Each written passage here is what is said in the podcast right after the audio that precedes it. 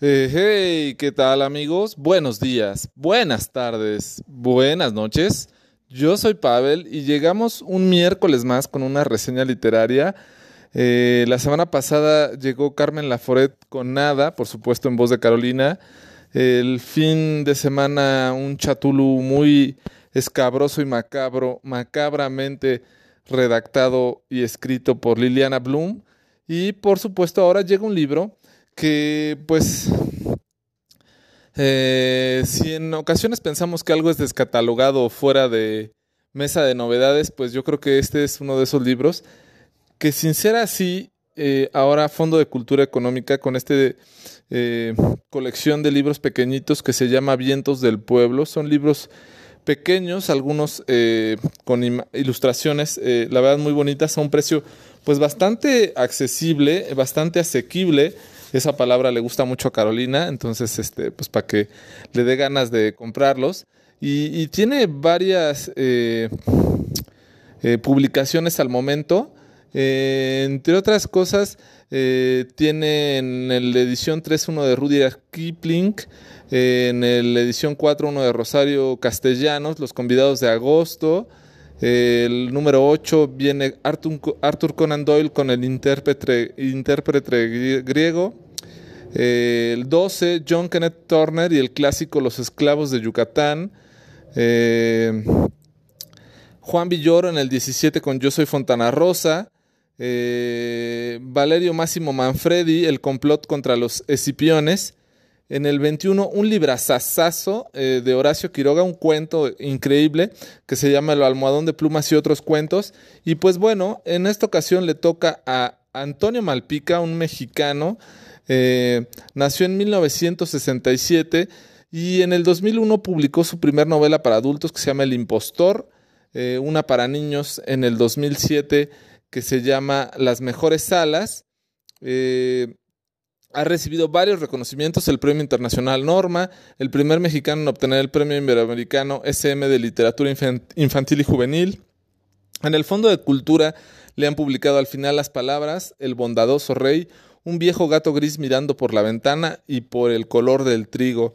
Y ahora llegan esta edición de Vientos del Pueblo, estos pequeños libritos con novels o cuentos o libros muy cortitos, eh, con el crítico. Este libro la verdad es que me gustó un montón desde la portada, una máquina de escribir con una mano cortada, ya la estarán viendo en redes sociales la imagen, eh, y, es eh, increíble muchas veces todo lo que te simboliza un cuento o una novela tan corta pero tan profunda, con una narrativa pues hilarante, por supuesto, desenfadada, eh, con un tono quizá de nota roja, pero con un tono fantástico, con un tono de crítica, y pues bueno, cumple su cometido, en el cual eh, el detective Solana, junto con su asistente, eh, intentan atrapar a un asesino que descuartiza a sus víctimas, ¿no?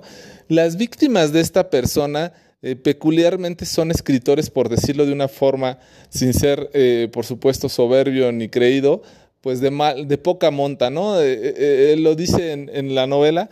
Eh, escritores de publicaciones en editoriales paupérrimas de menos de 500 impresiones o 500 libros vendidos y empieza a hacerle correcciones o empieza el modus operandi es que mataba al escritor y pues dejaba como la crítica o su símbolo era como que decía este, pues por esto matamos a este escritor, por mal escritor, por esto, esto y esto, ¿no? En sus libros. Entonces, me recordó un poco al, asesino del zodiaco, esta forma en la que recuerdan que eh, mandaba el asesino cartas cifradas y la policía tenía que, eh, pues bueno, descubrir qué era lo que quería decir. Pues así un poco eh, en este asesinato, hasta que en uno de sus últimos, o su último asesinato, el más nombrado, pues se mete con una de las vacas sagradas de la literatura mexicana y todo acontece en el Gandhi, eh, de ahí de Miguel Ángel de Quevedo, ¿no? Eh, si hay un rincón o una sección por decirlo de una forma cultural literaria que ubicamos, literaria, que ubicamos en la Ciudad de México, pues seguramente eh, muchos tendrán a bien decir, no, pues la Roma o el centro histórico con sus librerías de viejo, o que quizá este, la librería Rosario Castellanos en la Condesa, pero muchos, muchos, muchos del sur nos identificamos con Miguel Ángel de Quevedo, donde está el Gandhi, el sótano, el Fondo de Cultura Económica, tres grandes librerías y todos cuando nos dicen esto, no, pues este, eso ocurre en el, en el Gandhi de Miguel Ángel de Quevedo, pues todo mundo tiene idea de dónde se encuentra esta librería, ¿no? Entonces, eh, resulta que el asesino, pues deja un juego de llaves en el cual, eh, pues bueno, tienen que ir los detectives a ver, pues, qué es lo que, ¿Qué es lo que les dejó como sorpresa, no?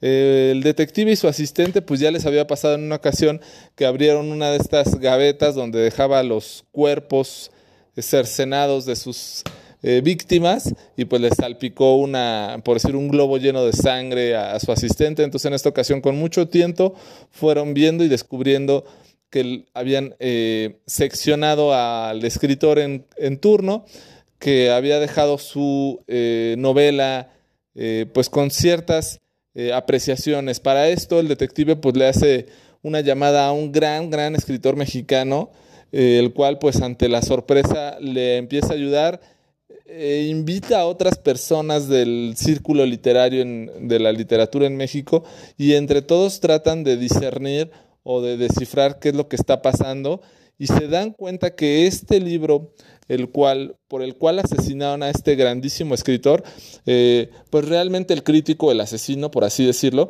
eh, le hizo correcciones, pero era un libro impecable, era de los más grandes libros de la literatura mexicana y con este criminal que se dio a bien a matar al escritor, pero a, su vez a corregir su mejor libro, hizo una obra de arte, lo que no podían creer los, los eh, literatos ahí presentes en el Gandhi, eh, era cómo era posible que algo que había sido uno de los mejores libros de la literatura mexicana, ahora podría haber sido hecho aún mejor o modificado o editado de una mejor forma que por el mismísimo autor en vida, costándole la vida misma a este autor.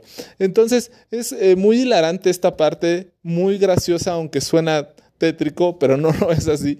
Eh, eh, eh, mezcla un poco este acto de policíaco criminal en una crítica soberbia hacia las mentes literarias de, de la escritura en el país y cómo, pues inclusive entre los propios letrados se dice, no, pues es que tú te atreves a decir que ahora sí ya quedó como la verdadera obra de arte, cuando en su momento le hiciste hasta dos reseñas literarias en tal periódico y todo eso, ¿no?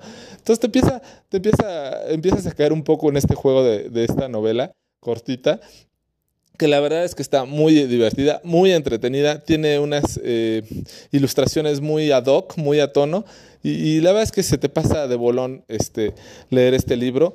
Eh, me, me, parece una iniciativa muy buena que Fondo de Cultura Económica traiga a, mano de nosotros esta de Vientos del Pueblo. Eh, tengo un par de libros más de esta sección que compré afortunadamente ahí en el pasaje de Pino Suárez. Recuerdan, ahí del Zócalo a Pino Suárez hay un pasaje que pasas por abajo en el metro y hay muchas casas editoriales, pero esta del Fondo de Cultura Económicas que está junto a la de Ducal, ya casi para llegar a la línea rosa en Pino Suárez. Eh, no me había tocado la suerte de encontrarla abierta y ahora la encontré y me encontré estas joyitas literarias eh, con un precio bastante, bastante accesible. Eh, yo creo que cuesta menos que una Coca-Cola, entonces imagínense, eh, ¿qué prefieren? ¿Echarle eh, un poco de droga y muerte a su vida o echarle la mejor droga que existe, que es para hacernos volar la imaginación, o sea, la literatura. Entonces, este libro pues es corto, sí, apenas 30 paginitas, con bastantes ilustraciones, eh, pero de una forma escrito muy peculiar de Antonio Malpica, que inclusive al final del libro pues se, se, se, se autorreclama o hace burla en alusión a cómo es posible que existe un asesinato de literatos, siendo que él se atreve a escribir unos libros de una forma tan peculiar, ¿no? Entonces, da mucho, mucho de qué analizar, mucho de qué leer. La verdad es que lo leí dos veces porque está muy, muy pequeñito, pero me gustó bastante. Y es una de esas recomendaciones cortitas, sucintas, pero muy sustanciosas para los que les gustan eh, las novelas, las novelas gráficas, por supuesto, quien les guste los libros, quien vive en la Ciudad de México y se identifica con esta zona eh, literaria, cultural del sur de la Ciudad de México y pues bueno, les traiga buenos recuerdos. Entonces, pues aquí está El crítico por Antonio Malpica.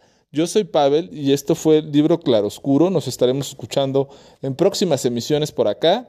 Buenos días, buenas tardes, buenas noches.